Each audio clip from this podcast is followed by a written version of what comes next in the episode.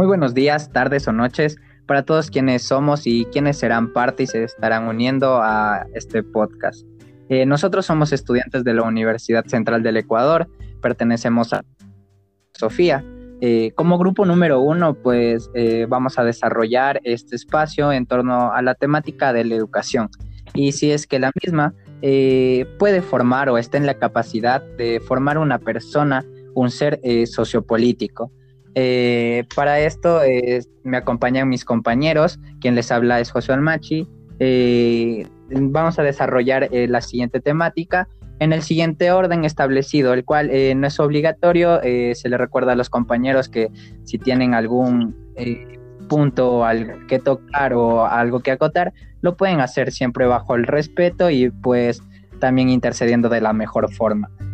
para esto tenemos Alejandro Borja, eh, Melanie Benítez y Víctor Altamirano. Eh, quisiera eh, entonces empezar y abrir este tema con la siguiente pregunta, ¿no? quisiera saber cuál, cuál es la concepción para ustedes de la educación, ya sea esta una educación pasada o una educación actual, ¿no? Pueden hablar de cualquiera de estos dos temas. ¿Cuál es su concepción? Entonces, para eso, empezar con la opinión del compañero eh, Alejandro Borja. Siga, compañero, muy buenas noches. Buenas noches y saludos cordiales a todos los escuchas que tenemos por el momento. Eh, bueno, por comentar, yo tendría una concepción sobre la educación que va más o menos así. Es todo acto humano, es un acto humano eh, por el cual todos tratamos de transformar o impartir conocimientos habilidades, valores y hábitos con los cuales las personas puedan desarrollar de mejor manera su forma de vida en el ámbito social. Entonces, por lo tanto, podemos decir que este proceso es llevado por personas quienes poseen el conocimiento sobre diversos temas educativos y que buscan los mejores métodos para, pedagógicos para exponerlos.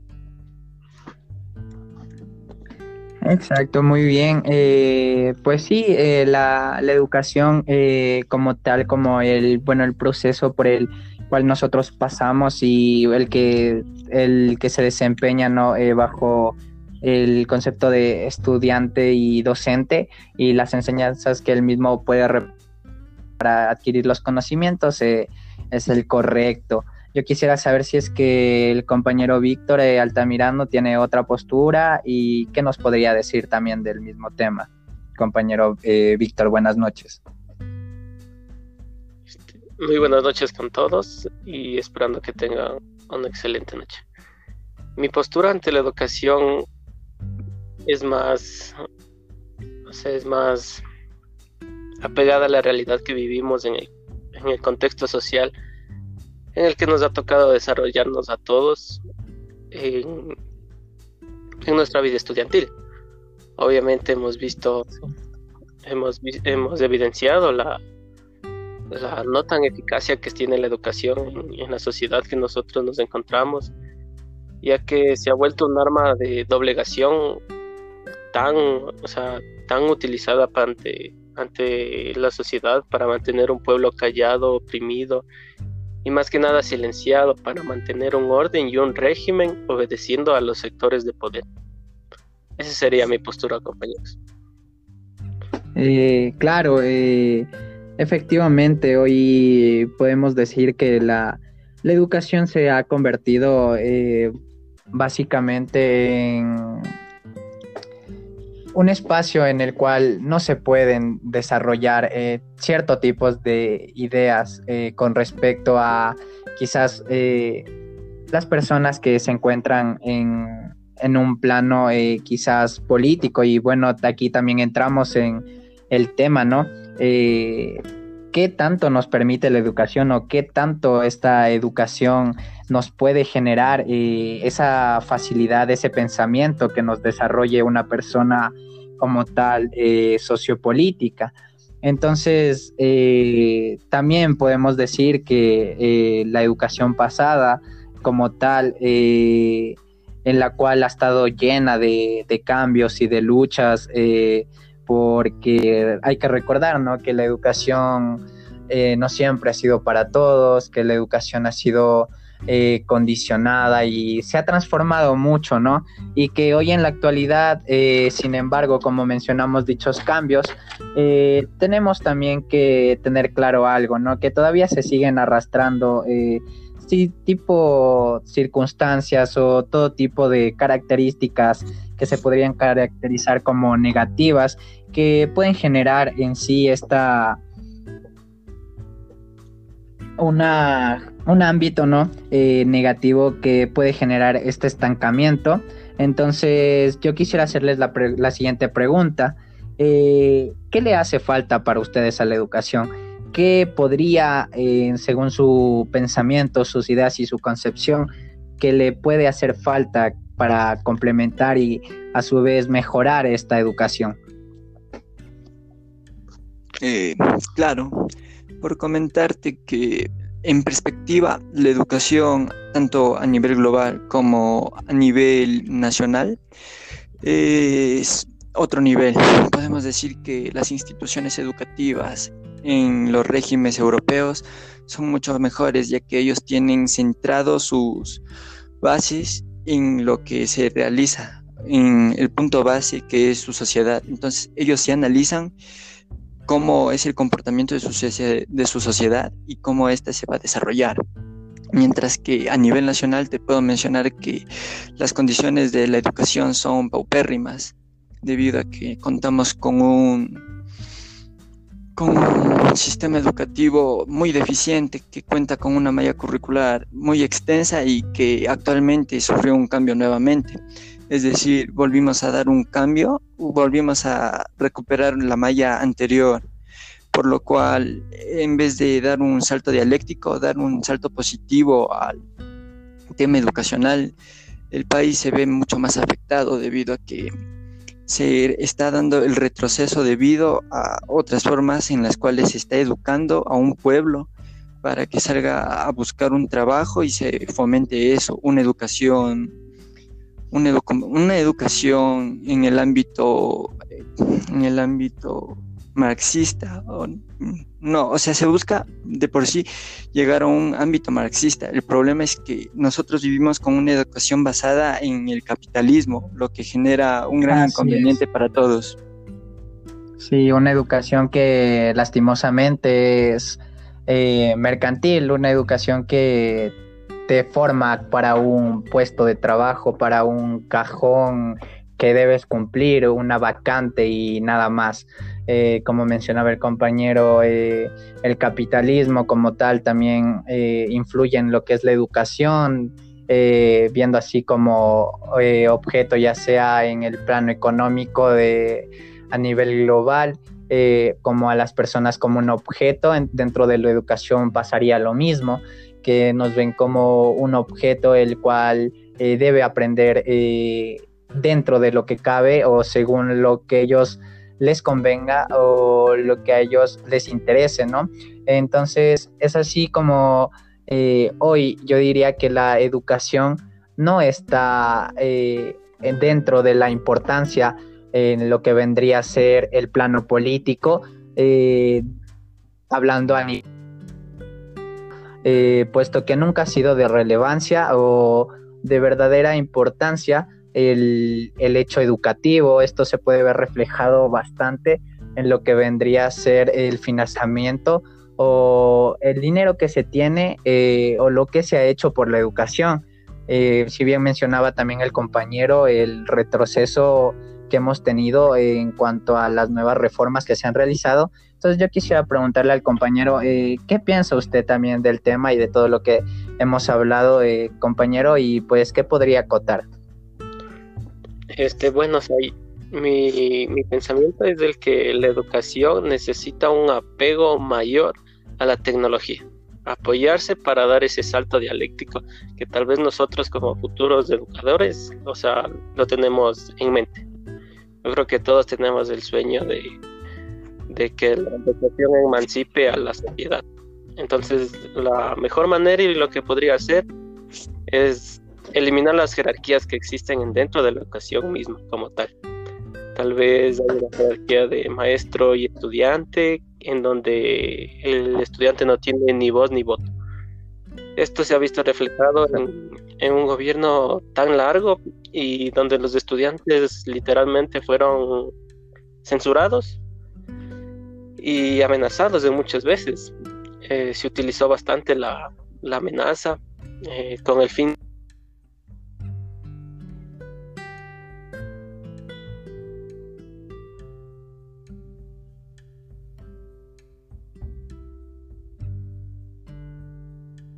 Eh, muy buenas noches. No sé si es que tuvimos un problema de conexión, tal vez. Si alguien me puede confirmar si puede escuchar. me parece que sí hubo el problema.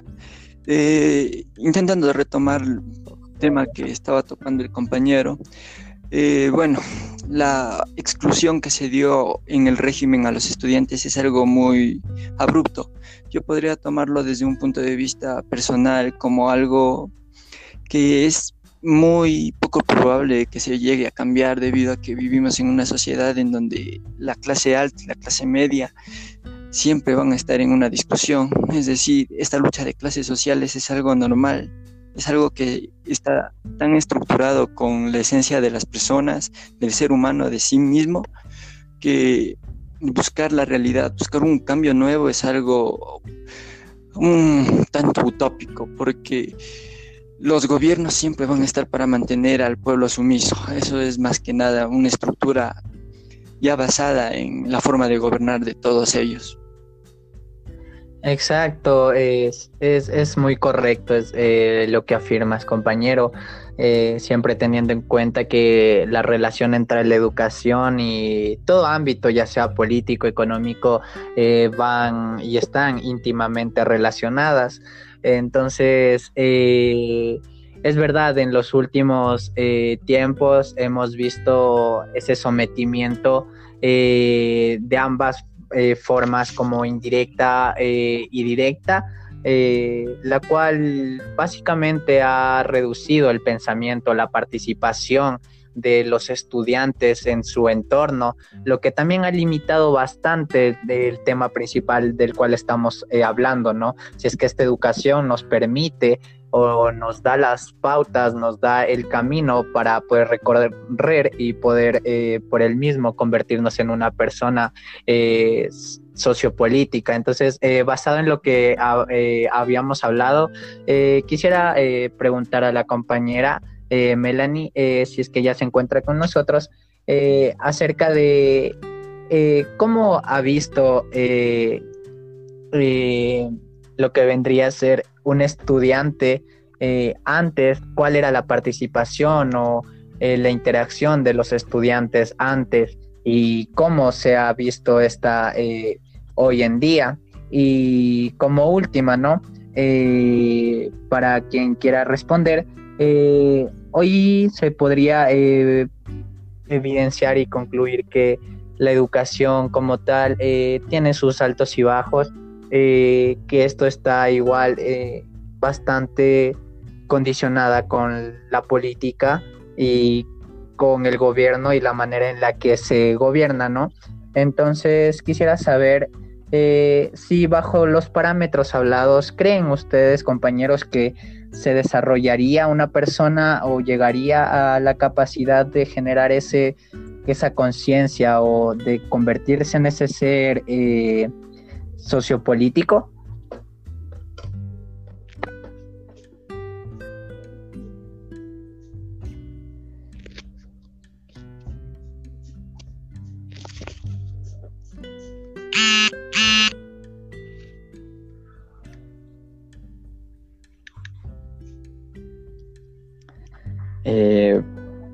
Noches, compañeros.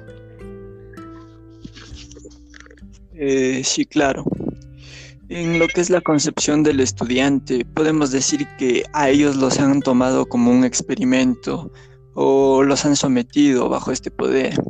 Podemos estipular que la educación para las personas o los partícipes principales son los más afectados en este tema. Podríamos mencionar que tanto docentes como estudiantes son afectados de lado y lado debido a que por el lado del docente, si analizamos cómo es la estructura de nuestro sistema curricular, nuestra malla, con lo cual nosotros nos vamos a manejar, es muy inconforme. Yo te podría decir que desde mi perspectiva, esa malla curricular está muy mal hecha, es pésima. En lo que es en el ámbito teórico, la malla curricular es un copy-pega del ámbito europeo, en donde se centran mucho en las preocupaciones de su gente, sí, pero no está basado en la realidad de nuestro gobierno, nuestro país. La situación de nuestro país es muy diferente a la de estos países que son primermundistas, por lo cual nosotros deberíamos de tener en cuenta que se debería de dar un cambio a esta malla curricular, debido a que también tenemos que tener en cuenta que se estipula que esta malla es generada o dada por las diferentes partes que forman el ente regulador de la educación, que en este caso es el Ministerio de Educación, sus sucursales referentes, la CENESID, y de igual forma los profesores, quienes son los que forman parte activa de la educación. Eh, bueno, retomándote la parte del tema de la malla educativa, esa malla está mal estructurada, como lo comentaba anteriormente, es popérrima y estipula puntos muy, pero muy escasos en lo que es lo en el ámbito en el ámbito de los profesores, los docentes, ellos son quienes más sufren debido a que las estipulaciones o reglamentaciones con las que el sistema educativo nos dan a conocer en esta malla curricular son cosas que no terminan ayudando al docente, ya que si vemos la malla curricular vemos toda la cantidad de materias que se debían de impartir en el antiguo sistema, es algo que el docente no podía cumplir con todas sus horas con todas sus horas, ya que eran temas muy extensos y en muchos casos esos temas no se llegaban a topar. En el lado estudiantil, se, como te decía, al estudiante se lo trató como una vasija vacía, como un vaso al cual debías de llenarlo con agua, es decir, al estudiante lo, lo que querían era llenarlo de conocimientos para así lograr cumplir con su cometido. Entonces, en ese punto de reflexión yo te diría que eh, la malla curricular debe de ser estructurada por los docentes, más no por los entes reguladores que son la CINESID y el Ministerio de Educación, ya que el docente es el que se basa y estructura y vive la realidad del estudiante. Entonces, eso sería un punto de vista muy brutal. Claro, es así, pues eh, aprovechando que ha tenido el compañero para enviar un fuerte abrazo a todos los docentes que nos puedan escuchando, eh, eh, tomando en relevancia que efectivamente el trabajo del docente es un trabajo bastante complicado y que realmente puede ser eh, la persona o el ser que más consciente está de la realidad educativa que se vive en cada una de las aulas y de, la, de los institutos y las instituciones educativas. Eh, sí, como mencionaba el compañero, eh, lastimosamente, aparte de la ineficacia del gobierno independientemente de cada país o, o región, compañero, quisiera eh, preguntarle a nuestro siguiente compañero eh, Víctor Altamirano si considera eh, usted compañero que más que aparte de lo como se menciona una mala estructurización y una mal desempeño por parte tal vez de la eh, personas que coordinan lo que viene a ser la educación, eh, se puede evidenciar lo que sería eh, una, como mencionaba, una pedagogía que nos oprime, como mencionaba el compañero, desde un aspecto externo de otro país o de otro otra realidad, ¿no? De la cual se evidencia bastante en los últimos eh, tiempos que es distinta a la realidad que se vive en un país tercermundista. Entonces, cuénteme qué, cuál es eh, su perspectiva.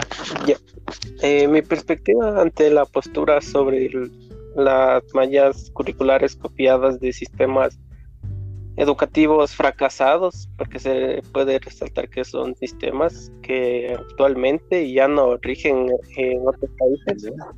Entonces, llegando a mi punto de vista, es que el, gobierno de turno intenta reflejar una sociedad.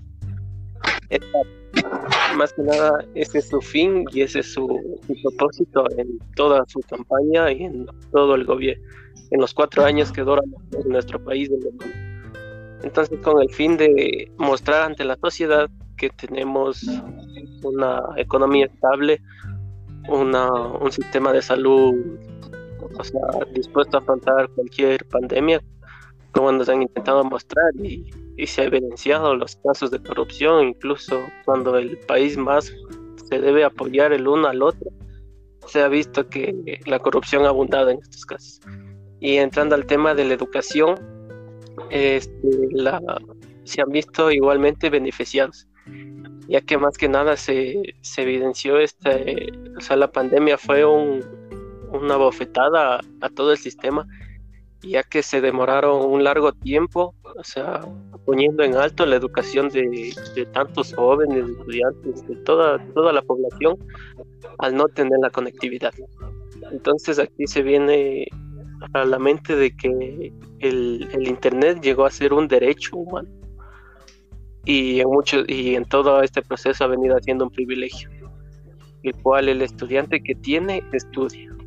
Entonces esa en otros países no es así, o sea, se puede evidenciar mediante, ahora mediante la tecnología podemos estar a un paso de otro país y, mirar la, realidad de cómo está la situación.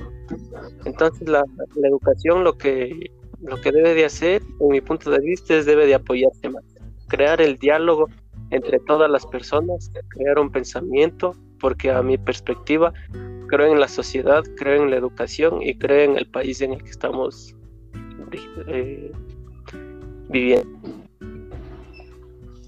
Eh, exactamente. Yo creo que dentro de nuestro país tenemos eh, bastante potencial en cualquier aspecto por donde se vea.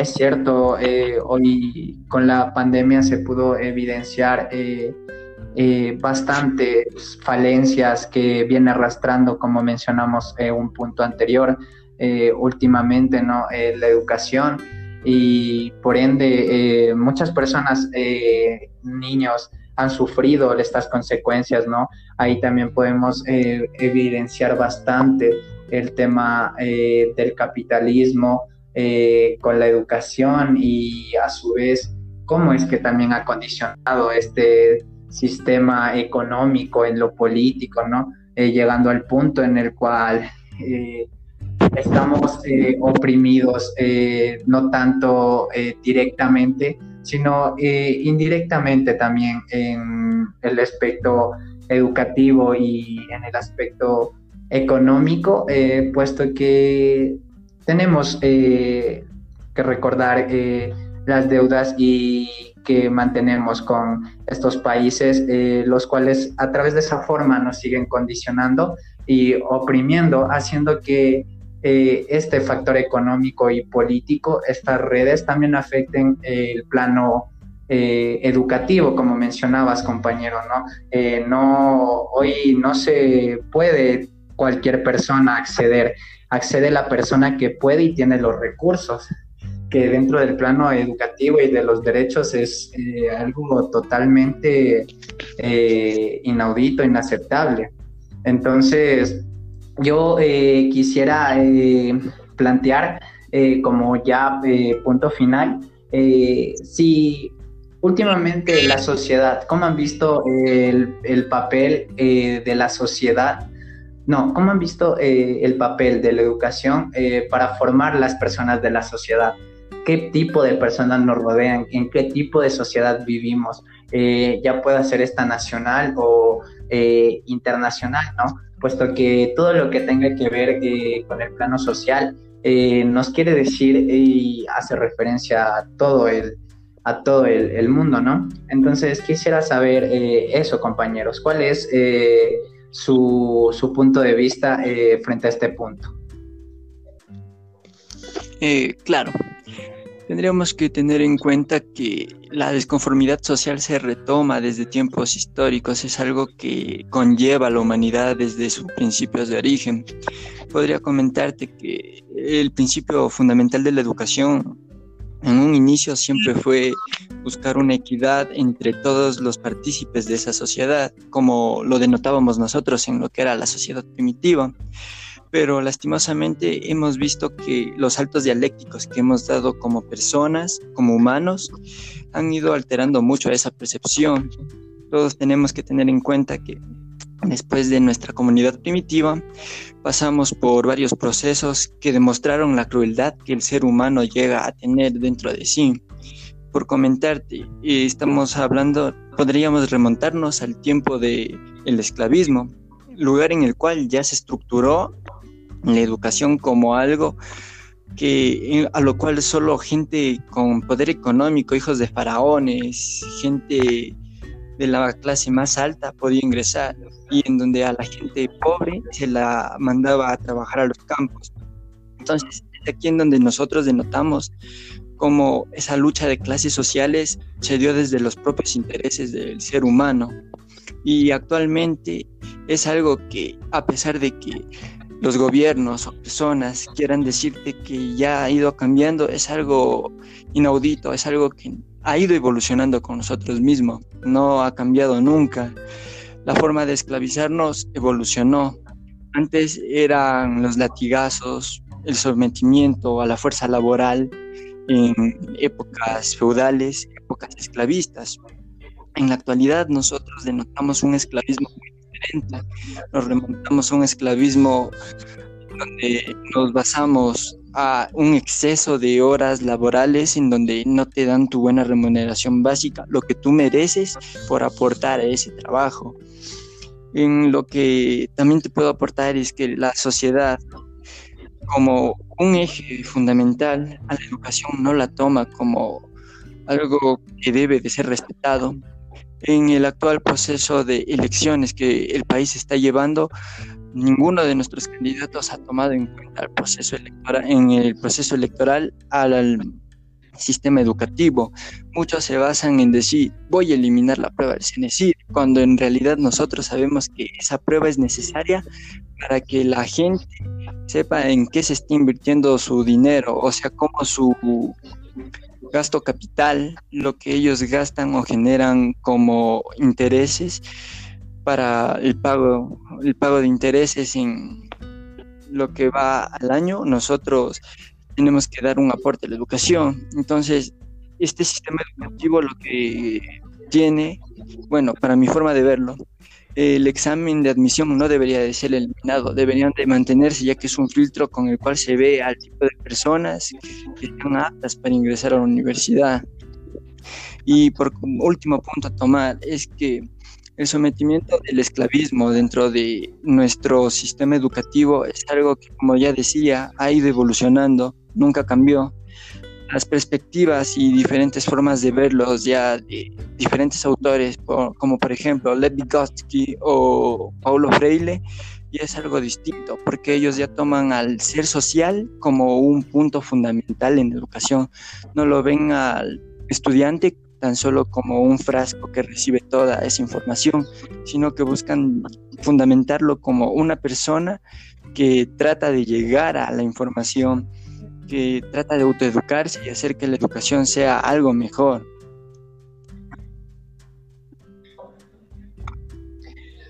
Exacto, sí. Eh, relevantemente, eh, eh, Pablo, Paulo Freire, un, un, gran escritor y pues eh, uno de los que ha mantenido pues esta eh, y ha sido el creador de la eh, pedagogía crítica, ¿no? Lo que se trata de realizar hoy en día, lo que se tendría que hacer el ideal de la educación.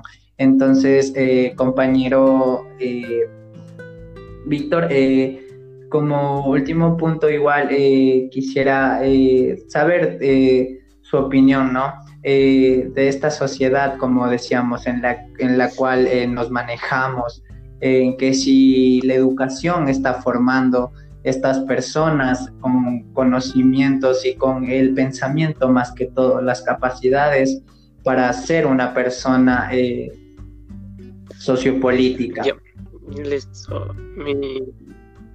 a mi parecer, este, la conciencia la, la poseemos todos a nivel social, Más que nada porque todos somos capaces de adquirir el conocimiento en tanto se nos proporciona.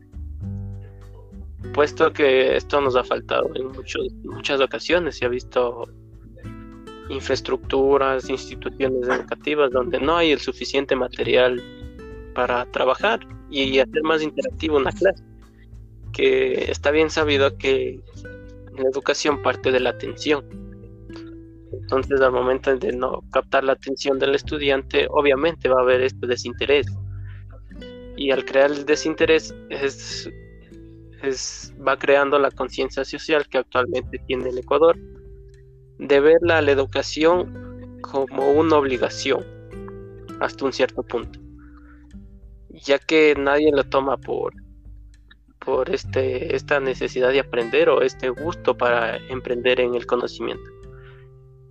Y, y tal vez el docente al enfrentarse, al querer enfrentarse, porque me imagino que todos los docentes eh, tienen esta idea libertaria más que nada de liberar el pensamiento de los jóvenes, crear una sociedad tan crítica que podamos conceptos y, bases suficientes para elegir un, gobernador capaz de ejercer el cargo que se le está otorgando al pueblo.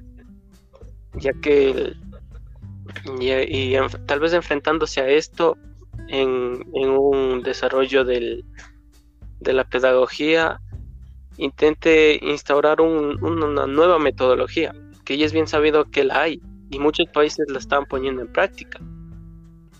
Y se enfrentan contra este, estas jerarquías estos sectores de poder que, que, que imposibilitan este paso hacia una educación más, más digna y a crear un ser sociopolítico.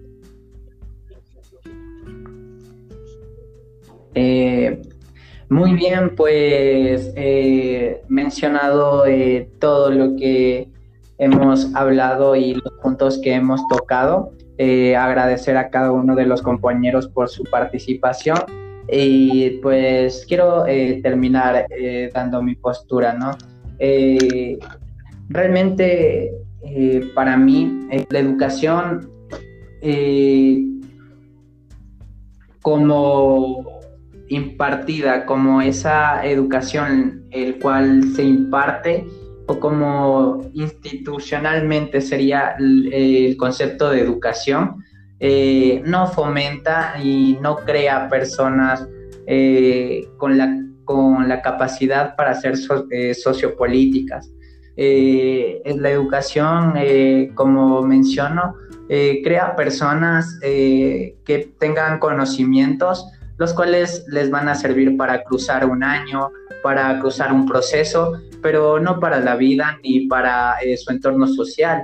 Entonces la educación no les va a permitir y no está permitiendo en sí que las personas eh, puedan eh, llegar a ser una persona con carácter sociopolítico. pues vemos ahora que se, la pérdida del interés de cada uno de los estudiantes eh, por los temas de su país, eh, de su entorno, la poca participación que tienen, eh, ya sea por diferentes tipos de factores, pero es en sí y en general es eso. Eh, no se puede hoy en día eh, afirmar que la educación que se recibe eh, forma parte de la, del proceso o de lo que nos genera ser y formar personas con ese carácter socio, sociopolítico. Entonces, yo creo que las personas que despiertan ese conocimiento lo hacen porque llegan a un proceso de autoanalizar su entorno, autoanalizar su situación y querer eh, informarse, el querer aprender y el querer educarse. entonces, esa sería mi, mi, mi, conclusión y pues agradeciendo a todos por su participación y sus comentarios. Damos por finalizada esta sesión de podcast, esperando haber eh, desarrollado de la mejor forma los temas y que les haya agradado a los oyentes. Eh, que todos tengan una buena noche y si alguien desea decir algo más, eh, puede hacerlo. yo quiero hacer una aportación acerca de la educación sociopolítica. Bueno, de acuerdo a mi punto de vista, este, creo que la educación depende de gran medida del progreso de la humanidad. Hoy está más arraigado a la convicción de que la educación constituye una de las armas más poderosas que disponemos para forjar el futuro. El, el, principal peligro en el mundo marcado por la interdependencia planetaria y la mundialización es que se abra un abismo entre una minoría capaz de moverse en este mundo nuevo y una mayoría imponente para influir en el destino colectivo. Entonces la educación es además una herramienta privilegiada de producción social, es decir, del mantenimiento del orden social, según la más antigua tradición cultural. En esto creo que hay que detenerse un poco a explicar que el espacio social y organización de la sociedad se funda en un capital cultural, es decir, en herencia cultural, o más bien, cómo ver el mundo. De este modo, la la sociedad se organiza en torno a valores determinados, que son los que que son los que forjan el conocimiento de los individuos. A continuación les voy a hablar acerca de unos de unas características acerca de la sociedad. Nos dice que la sociedad, desde la naturaleza, somos biológicamente productos. Desde la sociedad somos humanamente productos y productores. Una sociedad sin conflictos no sería sociedad. En un aspecto político nos dice que la educación es el referente de la vida donde aprendemos nuestras más grandes capacidades, logrando desarrollar nuestras habilidades, cómo desenvolvernos en nuestro entorno. Por eso, es más que eso, ya que valores y moral. Gracias a la educación somos personas íntegras capacitadas para un mundo laboral. Este, también la educación hace entender los sistemas políticos y de gobierno. Entonces, esto es entender al ser humano como individuo y como sociedad. Por ello, es la base fundamental para el crecimiento del ser humano. Y por medio nos forma como profesionales y como buenos ciudadanos para nuestra sociedad. Espero que mi aportación haya ayudado en, este conversatorio que es sobre la educación en sociopolítica. Gracias, compañeros. Eh, muchas gracias, eh, compañera, por la eh, aportación. y pues nada, para acotar, realmente si algo se puede rescatar de la educación en aspectos positivos, es que eh, efectivamente eh, nos permite eh, generar los conocimientos para nosotros también poder hacer una síntesis y de igual manera interactuar y saber conocer nuestro entorno más profundamente en cuantos ámbitos sean aprendidos y estudiados. Eso sería una de las cosas positivas de la educación, como veníamos hablando gracias con todos los compañeros por cada una de las aportaciones y nada, que tengan una buena noche y para los eh, las personas que nos acompañaron eh, de igual forma, eh, muchas gracias y nos veremos en otra ocasión.